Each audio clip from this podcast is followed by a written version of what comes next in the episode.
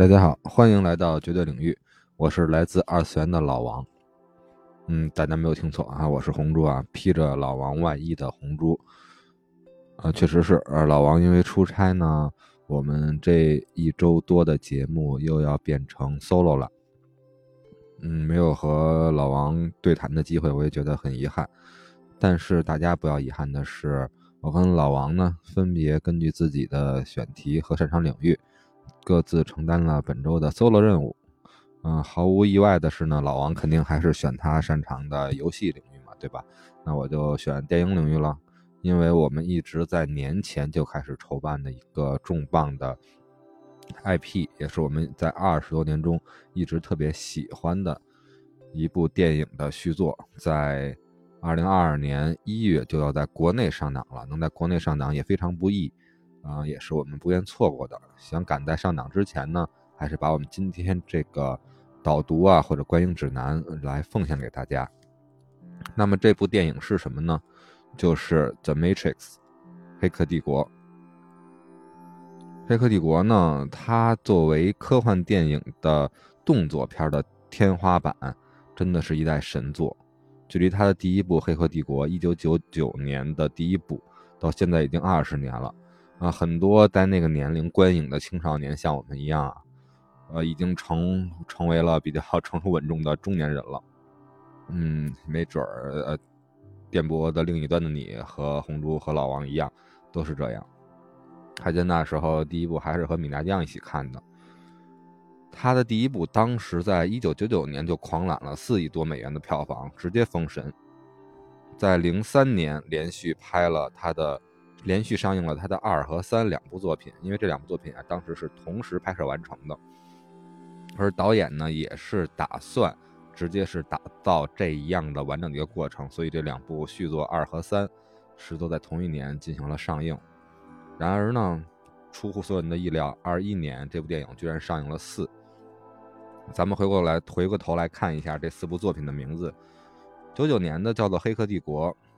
然后《黑客帝国二》呢。叫做重装上阵，也就是 Reload，啊，《黑客帝国三》呢叫做矩阵革命，而《黑客帝国四》叫做矩阵重启。从这个四部电影的副片名来看呢，它根本就不像是以 Neo 为主角的一个人类相关的进化的作品，而是以 Matrix 为主体的一个。计算机矩阵的更新迭代的这么一个革命迭代的计划，为什么这么讲呢？之后咱们解读的时候再细细展开来说。除了这个电影 IP 的广泛传播流传至今啊，还有他也营造了一代大家心目中的男神基努里维斯。基努里维斯呢，就是因为这部电影的演出而声名鹊起。呃，他呢拥有中国血统。它其实融合了西方的深邃啊和东方的清秀，然后它这个基努维夷语的意思也是吹过山头的清风，就和他年轻时候的造型啊和带给人的感觉是一样的。而他在平时在生活中呢，基努里维斯这个人呢也没有这种大明星的架子，确实是人美心善。然后除了基努要说的呢，就是其中的原班人马也都相继回归了。对吧？包括崔妮蒂的扮演者凯瑞·安莫斯，遗憾的是莫菲斯没有回来。嗯，当然了，他的这个导演呢，还是当时拍一的时候还是沃卓斯基兄弟，对吧？然后后来因为拍完二跟三之后，他们的这种变化呢，现在如今啊，沃卓斯基已经被称为姐妹了。这次回归的导演是啊，沃卓斯基中的姐姐拉娜·沃卓斯基。嗯，这个沃罗斯基自从兄弟变成姐妹之后，其实虽然生理上发生了一些变化，但是他们的导演的一些作品的水准还是没有掉的。像《V 字仇杀队》啊等一系列的经典电影，也是都是他们的作品。他们是姐姐先变，哥哥先变成姐姐的，之后又由嗯嗯弟弟变成了妹妹，弟弟在一六年也变成了莉莉。沃卓斯基，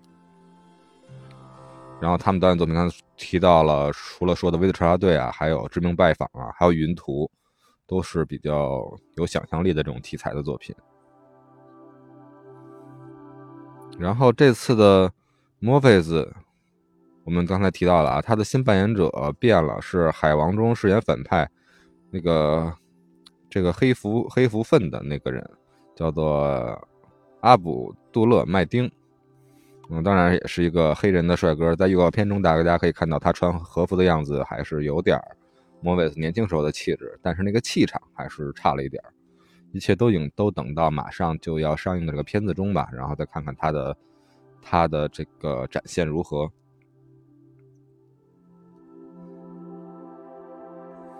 然后崔妮莉她的身材保持的还是不错的，然后。因为一跨是二十年，你像他的身材和他的状态能保持如此之好，还真是，嗯，让大家很惊叹的。而基努呢，除了发型比较邋遢，但他的身材保持和他的，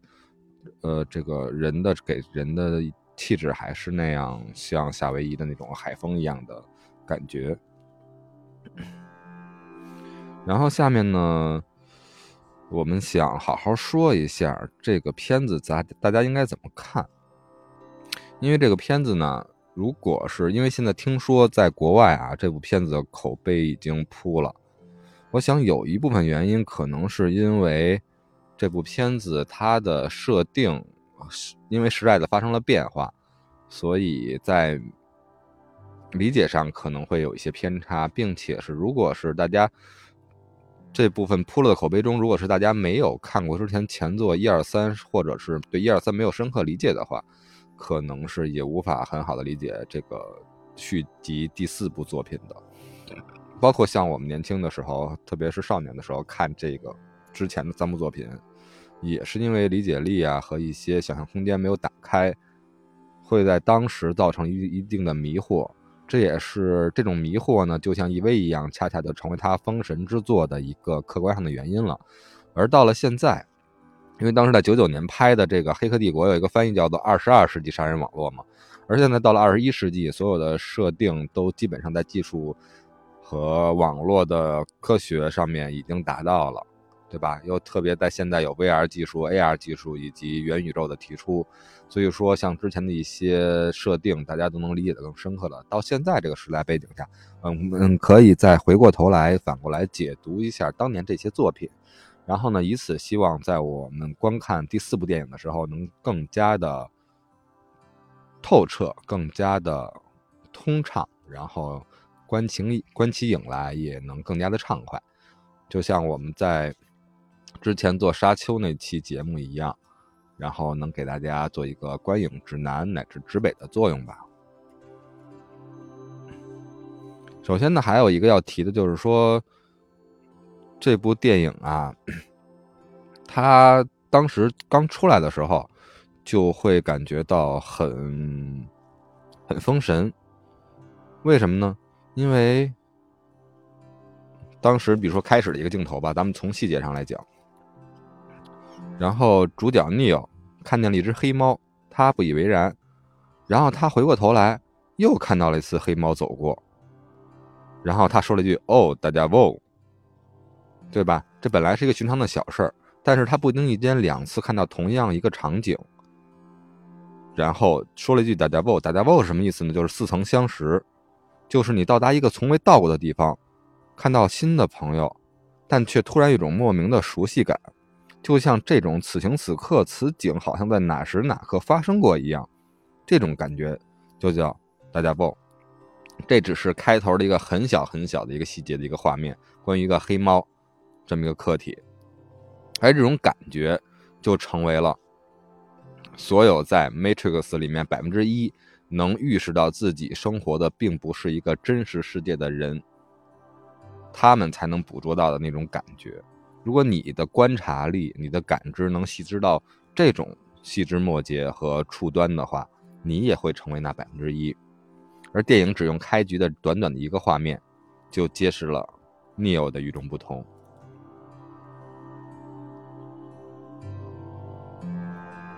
而他们意识到自己所在的这个 Matrix 是不存在的真实世界，是吧？而这个 Matrix 是什么呢？它其实就是一个超大型计算机的操作系统。因为在电影之间流露的一些关于之前发生的故事，以及在电影的番外篇、那个动画片乃至很多 Matrix 游戏里面都提到了，故事之中呢，人类早已被机器人控制了，大多数人都已经被困在这个 Matrix 里，而少部分人认为自己是反叛者，是逃脱者，能逃到 Z 西安。也就是圣山这个意思的西安城市，但是圣山其实上也只是另外一个 Matrix 的代码，或者说是反叛的 debug 集合的一个程序而已。而这些呢，之后我都会再详细的再讲一下。但是现在提一下呢，就有便于咱们已经能通过这个架构来理解这个 Matrix 的世界了。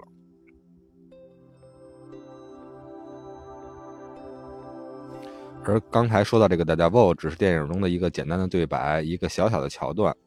但就是成了后期咱们这么二十年来一直有人说《黑客帝国》很强、很科幻，然后很有脑洞的一个折射点。大家 v o 因为他这个还大家 v o 就一下就反映了他很难诠释的一个问题，就是想让观众们当时的观众们明白什么叫做缸中之脑，并不是你在只有在大家，呃，Mate 那个 morphus 带领他们的小队把 Neo 从缸中救出来的时候，才能意识到他是一个缸中之脑的一个培养皿里面的一个一个生命体，而是从这个大家 v o 这个黑猫的重复出现的这个画面里就可以摘之一二。而这个缸中之脑呢，就是一直以来的一个经典的哲学问题，就是当你的大脑被养活在一个缸中。而用计算机给予你大脑正常的身体信号，告诉大脑它正在正常生活，而大脑它自己的思维是否能够意识到自己是存在于缸中呢，而不是真实的生命之中呢？这就是缸中之脑的哲学问问题。通过大家 v o 很小的一个画面，就传示给了观众，非常的拍的非常的写意。而中国的古典文学里面的庄周梦蝶，到底我是蝴蝶还是蝴蝶是我？我梦蝶还是蝶梦我？这些都是类似于《钢之脑》一系列的哲学问题，非常引人思索。刚才提到的那个，我也一个人说嘛，所以想到哪说到哪。刚才提到那个动画片，其实拍的质量也不错，也是正版的吧，或者说是官方推出的，叫做《I A N I Animatrix》。它是这个系列的动画前传，解释了《黑客帝国》故事的由来。呃，这个话这块呢，可以就简单说一下，就不展开了，因为它主要集中在是人类，就是这个电影故事之前，就是说人类人类制造了人工智能，然后人工智能不断发展，而人类呢，竟然篡改了咱们所熟知的机机机器人四定律，对吧？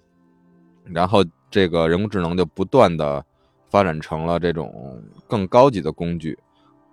而在他们的不断的演变，就是更新迭代之下呢，世界上居然出现了带有情感的机器人，而机器人看到他的同伴机器人呢不被人类所珍惜呢，不断的被欺负，就开始请求人类尊重人工智能，但人类呢就认为自己在机器人面前就是造物主，就是神，对吧？就像咱们看到异形里面一样。而呢，人工智能呢就开始把他们的抗争从祈求变成了和人类宣展出的战争，然后人类节节败退，然后他们企图用毁灭性的办法，就是把太阳遮住，然后挡住这些光能，让这些机器人失去能源。但是呢，机器人很成功的就。以自损的方式就结束了这种失去光能的这种现状，而且同时，他通过对人类的奴役的时候，又发现呢，把人类然后施展成生物能，是一个更好的源源不断的方法。然后从此就开始培育出了缸中之脑这些这些状态的培养皿，因为这些缸中之脑啊，能给他们供电，他们就不需要这种其他更方更多的能源的这种制造了。而为什么要让这些大脑仍然给他们以信号刺激，让他们更为活跃呢？因为这种状态下，他们会更好的发电，然后更好的解决供电的问题，所以就像 Matrix 里面这些人呢，他都是认为自己还是在现实中中生活的，其实他们只是一个个电池罢了。那电池这个意象呢，在电影中也是存在的，是 Matrix 展示给 Neo 的。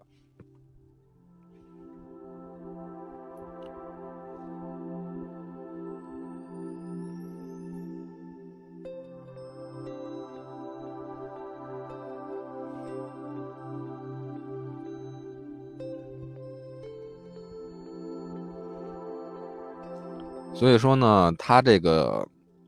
背景呢，就和沙丘之前发生的那个巴特勒圣战一样。为什么沙丘的世界从来没有人工智能呢？对吧？没有那些高精尖的炮火呢？它已经是在那么遥远的未来了。呃，这种设定和《黑客帝国》的设定里面如出一辙，然后都有那种圣经中的那种意味，那种史诗的感觉，特别像神话故事。所以说呢，另外一方面呢，就是在这些角色呀以及场景的命名上面，也体现到了这些宗教上面的影子。比如说男主角名字叫做 Neo，Neo 就是 One，O N E 就是 One，然后变变换一个方式就是 N E O 就变成 Neo，然后 Neo 的另外一个代称呢，就是西安人民认为他是神的那个称呼呢，就是 The One。对吧？又是这三个字母，一切都预示着他是救世主，也是圣经中耶稣死、耶稣死后重生的神迹故事的借代。而 Neo 在电影中也经历了这种由生到死、由死到生，在重生之后成为走万的这个过程，还包括它里面的设定的那个工程师。为他解释，在第三部里为为 Neo 解释什么是母体啊，这些都很有圣经中的那种造世主啊，希腊神话如何造人、人类起源啊这一种的感觉。嗯，总统的界域还有很多吧，你比如墨菲斯的名字，是吧？就是跟梦是相关的，他一直活在一个先知知道他认为他能够找出救世主的一个梦里。还有包括先知的英文名翻译到古希腊语里面就是，呃，阿波罗神的神谕者，也有这种先知的这种意味所在。还包括他们之前驾驶这个这个战船，对吧？尼布甲尼撒之后，尼布甲尼撒之号。就是尼布甲尼撒，咱们在看 EVA 的时候也看到过，他的意思就是神仆，对吧？一个非常厉害的一个一个古代的一个国王，后来相信了神迹之后，成转而成为神的仆人，忠实的仆人，这种都体现到了，呃，体现出来了这个黑客帝国的宗教的呃旨在呀和借鉴呀，以及他想象力的天马行空嘛。你当然可以理理解，它是一部理直气壮的胡说八道的经典科幻作品。但他的素质真的满足了，他可以这么胡说八道，因为他的一些借鉴啊、一些脑洞啊、一些推理和一些假说都闭合了，都形成了完整的闭环，所以说大家看起来不会跳脱，不会拆穿他，并且乐在其中。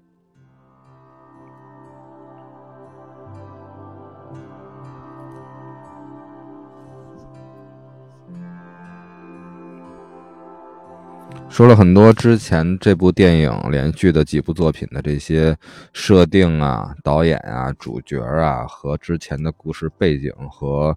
在主线故事之前的前传发生了什么之后，然后最后我还想利用之后的时间说一下咱们这个之前的三部曲，这个是在观影四之前必须要理解的一个整体的一个发展的情况，因为它的设定是。传承至最后一步的，所以都要提前理解到，因为它的设定还真的是有一些晦涩。你看一二三部里面，不光是你看这个主角三人组是吧，Neil、呃，崔尼迪和莫菲斯三个人如何的去拍一个功夫片儿，它更多的帮助你理解的角色，除了 Neil，更多的是在于另外两个人，不是莫菲斯，也不是崔尼迪，而是一个是先知。对吧？而而且先知在第三部的时候，这个先知的扮演者还不幸去世了，用一个新的演员来代替了先知。然后另外一个就是那个工程师，那个法国西装革履的，在万物之源大厦里看着所有监视屏的那个那个老人。这两个人的角色非常重非常重要。所以说呢，咱们就不展开主角团的这一个传承的介绍了，而展展传诠释一下这些重点的这些剧情人物的，或者说试点人物的一个一个介绍，来方便大家理解。呃，这个工程师我也习惯叫他，就是因为在异形里面，我们也管那个大白叫工程师嘛，在这里边我们我们就直接叫他的工程师了，当然也有叫做建筑师的，对吧？他首先登场是在第二集《重装上阵》里面登场的。其实这个工程师是什么呢？他就是这个机器世界里的一个 AI，一个顶级 AI。这个 AI 呢，人工智能在这个程序在 Matrix 这个世界里面的一个人形化的投影而已而已。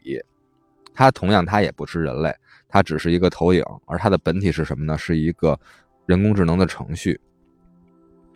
而在第三部《矩阵革命》里面，最后和 Neo，然后去谈判如何拯救两个世界的那个机器大帝。那个机器大帝虽然是有很多机器构成的，但那个机器大帝可能就是这个投影的工程师的本体。他们其实就是整个的一体两面。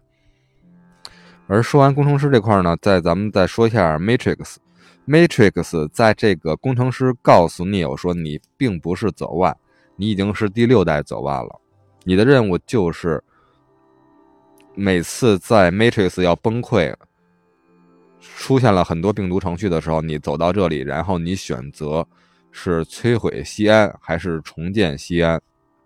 他告诉 Neo，西安也并不是真实存在的人类聚集地。而是所有那些病毒程序，像你 Neo，像 Morvis，像很多很多反叛军一样，你们意识到 Matrix 并不真实的这些人类，这些嗯，其实你们他们也是缸中之脑啊！你们逃到了另外一个地方，那个地方其实就是我给你们设计好的一个程序，去容纳你们这些病毒的一个病毒库。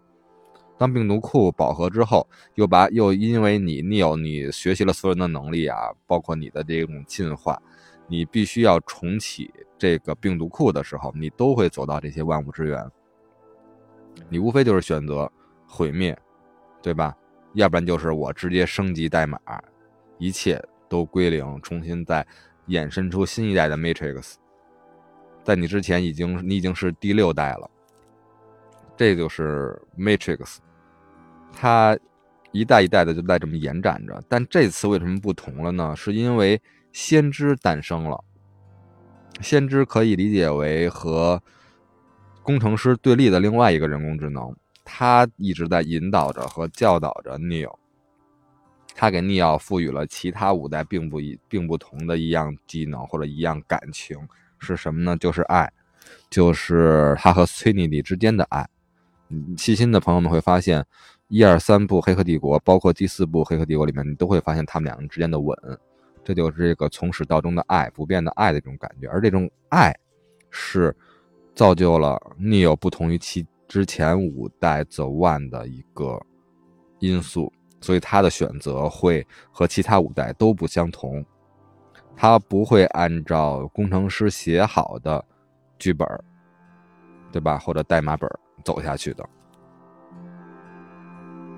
而这个再说一下这个先知，先知它不同于那个工程师，工程师是机器世界的，因为这个网络世界啊，Matrix 背后是统治了人类的那个机器世界，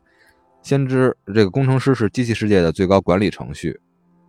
但是他对于这种 Matrix 里面供电的这些钢之脑们的研究太少，他要研究这些这些钢之脑的心理，让他们活跃，认为这个是真实的世界，来更好的供电。所以在这种需求之后，他创造了另外一个程序，一个人工智能，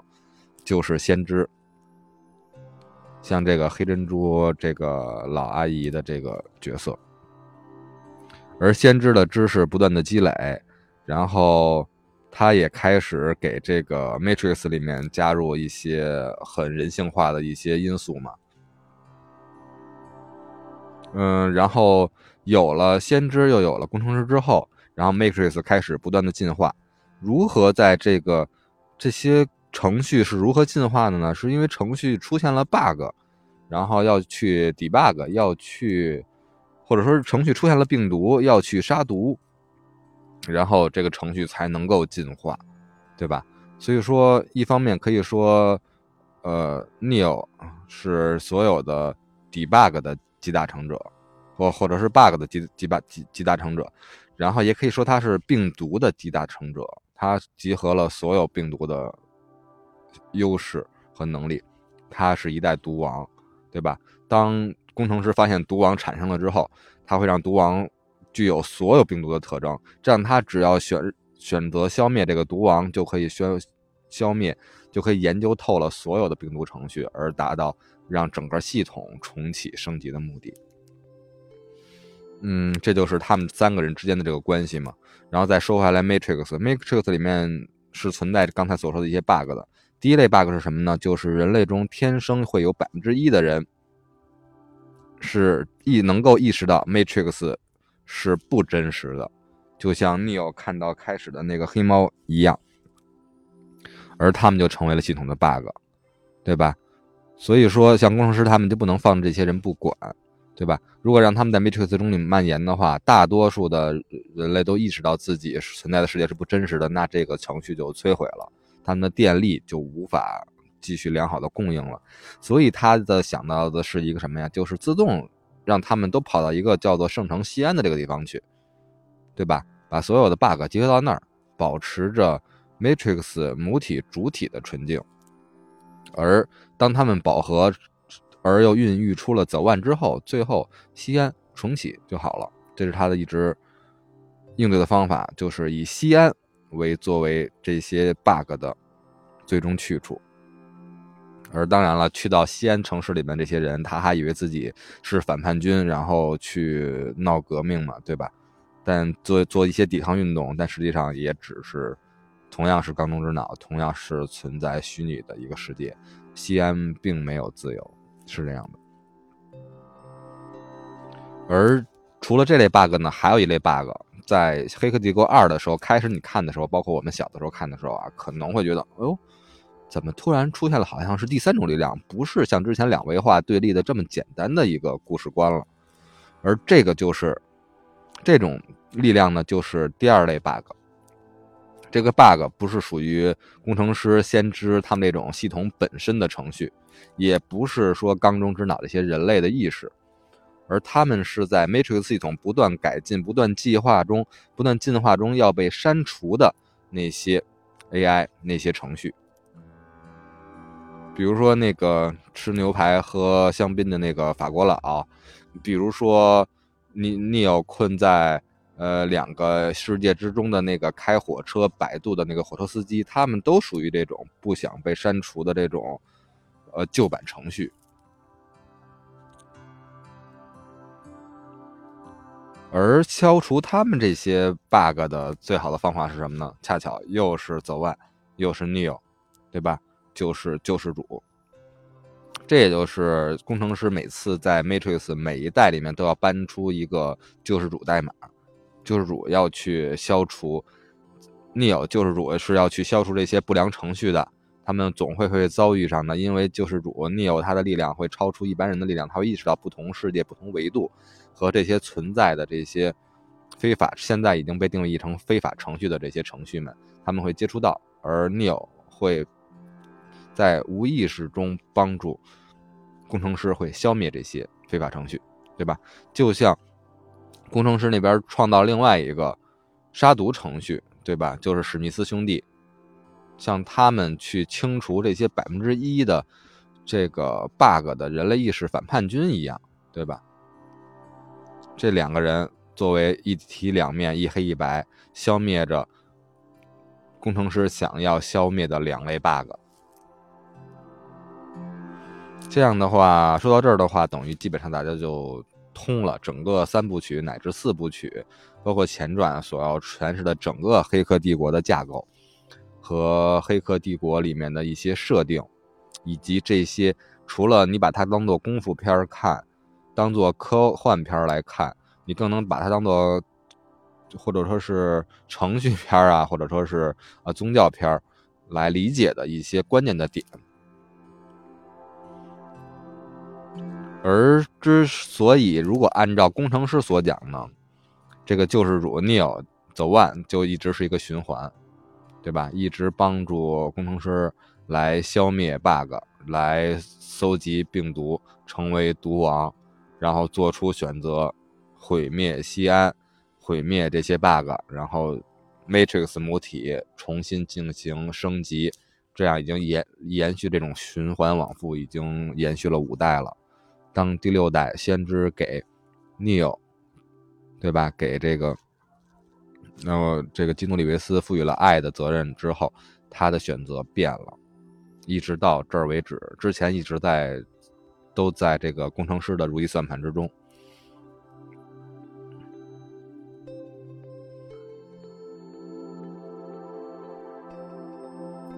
为什么呢？这次第六代会不一样了呢？其实你如果还按照那个工程师的程序来说的话，还是一样的，就是因为现在的什么不一样了呢？并不是 Neo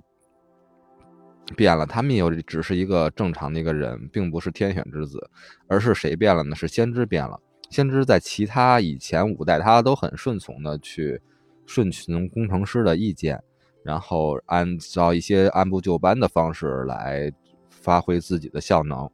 而在第六代里呢，这个工程师变了。工程师他认为，他开始研究人，研究的更深了，他自己也开始变得很人性化，对吧？他开始收留一些之前他的反面的一些程序，那些非法程序，他养着他们成长，对吧？你比如说他的保镖，邹兆龙饰演的那个功夫功夫保镖。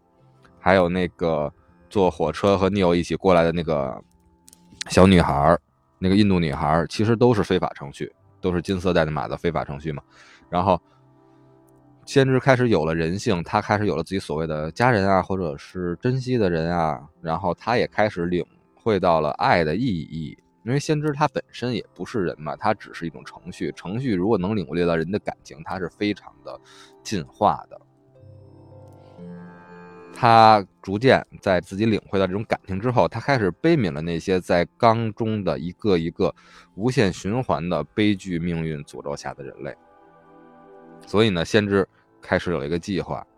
他想通过这个计划让 Matrix 的升级在这一代，在现在他所处的这一代 Matrix 中结束，就是不要再重复循环下去了，不要让人类的命运如此的悲惨。无论是崩溃，还是解体，还是还是大家意识到自己是干工之脑，还是大家这个世界毁灭的一塌糊涂，那起码都要给他一个真实，而不是循环往复的悲惨。所以他做出了一个计划。这个计划呢，他就是要有实行者嘛，实行者就是通过墨菲斯选中了 Neo，然后他要通过他不断的设计来让 Neo 和前五代都与众不同。对吧？所以他，所以啊，他要开始自己的设计。首先呢，他的设计就是要让这一代的 Neo 救世主，在建这个工程师之后不进入代码之源，而不进入代码之源的另外一个选择是要有原因啊？为什么不进入代码之源啊？他就通过一系列的设计，把进入代码之源和崔妮蒂的生命摆在了天平的两端，让 Neo 因为对爱意识到爱，然后意识到去要拯救。崔妮蒂哪怕放弃整个世界也在所不惜，对吧？之前种种的铺垫，两个人感情，对吧？他也告诉崔妮蒂你的预言，墨菲斯预言是他会找到救世主，而你的预言是你会爱上救世主，对吧？所以说崔尼蒂和 Neo 最终在先知的所谓撮合，其实所谓的命中注定啊，可能都是在背后的一种控制者啊、导演者的撮合，在提线木偶之下而已了。呃，总之呢，两个人走到了一起，因为这个爱的作用，Neo 这第六代救世主没有按照工程师的意愿去选择进入代码之源，而选择了去救崔妮蒂。第二集结束的时候，先知意识到自己的计划成功了，果然像他意识到发展的一样，这次没有像工程师所设计的发展一样。当然了，先知也意识到这一步的成功是不够的，这个工程师呢？就算你有不按照他的选择走，工程师也告诉 Neo 了：如果你不按照我的选择走，那好，我就直接毁灭全世界，对吧？这样的话等于又是一场空了。所以先知就要造出一个机会，让一个筹码，让让工程师不去选择毁灭这个世界。那这个筹码是什么呢？这个筹码就是无所不在，无所不能插入、重复、衍生，成为自己新一代的史密斯。史密斯，咱们刚才说的，他是杀另外一这个杀这个病毒程序的一个杀毒，一个杀毒程序。这个杀毒程序最后自己也病毒化了，他获得了无限复制的能力，非常强。当这个先知意识到史密斯可能成为这个筹码之后，就不断的纵容史密斯去扩大自己的力量，让他成为 Neo 能够和工程师之间谈判的一个筹码，这样工程师才会。让 Neo 去和史密斯去对决，才会让不去杀 Neo，才会不去重启整个 Matrix。这一系列推演中最重要的就是无限扩大史密斯对整个程序的影响，就是不断纵容他，让他去扩大自身的力量，让整个机器世界都无法对他进行掌控，无法对他进行查杀。而在最关键的时候，史密斯如何才能去失去自己的控制呢？他还差一个关键的一个能力，他还差一个官方的一个能力，对吧？所以这时候，先知选择了丧去自己的生命，让史密斯把他同样杀死，同化，让他成为史密斯程序的一部分。这样，史密斯的程序，因为先知的能程序的能力几乎可以比肩这个工程师的。当他都被史密斯同化，成为杀毒程序之中的一部分的时候，那工程师就会足够重视他，把他认为是筹码的。而史密斯同化还有一个特点，史密斯同化之后，他里边最强的程序可能在他的思维里会占主导力量的。所以说，史密斯史密斯在同化了先知，杀死先知，把先知变成史密斯之后，先知的思维就更进一步的影响了史密斯，让他更猖獗，对吧？这叫什么呀？天要使其灭亡，必要使其疯狂。他就无限的疯狂下去了。只要他无限的疯狂，所有的三界两端都无法拿他当做拿，无法把他料理料理住的话，这时候他才能成为那个筹码。工程师才会让 Neo 去和他最终对决，才会和通过这个谈判，对吧？Neo 说了，让这一些让 Matrix 不要再进化，对吧？西安不要被毁灭，对吧？所以才能和。工程师，也就是那个机械大帝，完成这个谈谈判，也从此在谈判之后，才能造就 Neo 和史密斯在那个世界里的那个惊天的那个对决。嗯，所以说，整个这个《黑客帝国》三部曲呢，其实讲的就是先知作为一个人类拯救计划。来拯救这些缸中之脑在 Matrix 中的一个不再运行迭代的这一个执行的一个过程。从这个角度呢，来理解《黑客帝国》的三部曲乃至现在的四部曲，就基本上能让大家理清所有的剧情逻辑了，对吧？而按照这个逻辑的话，我再重新给大家梳理一下之前的三部曲，简单一梳理，达到一个大家可以无缝链接，直接看《黑客帝国四》的一个目的。按这个理这个逻辑，咱们刚才所有的这个逻辑啊，我再重新理一下：一二三，《黑客帝国一》呢，就是故事开始时，这一代黑黑西安的黑客代表人物墨菲斯和崔尼蒂找到了这一代的救世主 Neo。Neo 在历经磨难后，他变成了。救世主，实际上这也是必然的，对吧？同时，他也是在这时候爱上了崔妮蒂，这也是先知提前就告诉崔妮蒂的一个一个预言，对吧？所以他们俩之间的爱根本就是先知安排好的，对吧？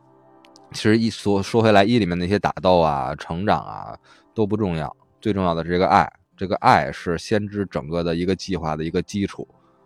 是让二里面。Neo 不做出那个选择的一个基础，是以后让他能成为和工程师对谈的一个基础，也是所有先所有先知的计划里面，先知之所以会转变思想，让这一次这一种迭代在第六代救世主这时候终止的一个思想的一个基础就是爱。所以说理解了爱了，《黑客帝国一》就 OK 了。而《黑客帝国二》呢，就是第一集结尾被 Neo 干掉的史密斯，后来。成为了更强的非法程序，也就是呃杀毒程序吧，可以理解，能力开始暴涨。然后出现了那些另外一个 bug，就是刚才咱们之前梳理中提到那些不愿被更新迭代所删除的那些那些旧程序、老程序，对吧？然后引来了引出了进入代码支援这个地方的锁匠。然后代码支援的时候，Neil 终于见到了工程师，崔尼蒂也在这时候很及时的，可能当时都是设计好的了吧，遇到了危险。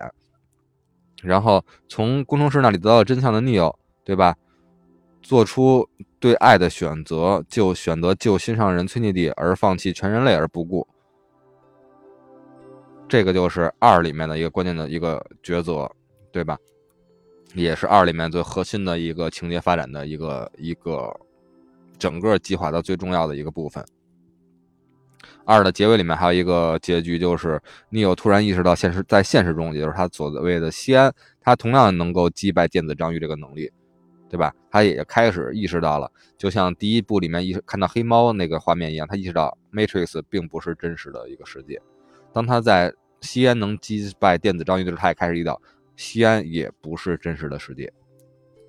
之后呢，就可以引入《黑客帝国三》了。然后《黑客帝国三》的那个史密斯的复制能力呢，不断的扩张，对吧？他能复制到西安的人的身上了，把西安的人类的飞船都破坏了。其实他到那个时候，他也意识到了西安根本就不是一个真实的世界，对吧？所有一切都是复制世界，所以他开始疯狂，开始不断的复制，不断的去膨胀自己的力量。然后直到这个史密斯把把这个先知都复制了，对吧？他的力量真的是无所。不用其极了，这时候呢，Neil 才能和崔尼迪他崔尼迪一起驾驶着飞船。当然，在飞船中，崔尼迪不幸还被这个这个铁管插透了身体，然后 Neil 才能去见到这个机械大帝。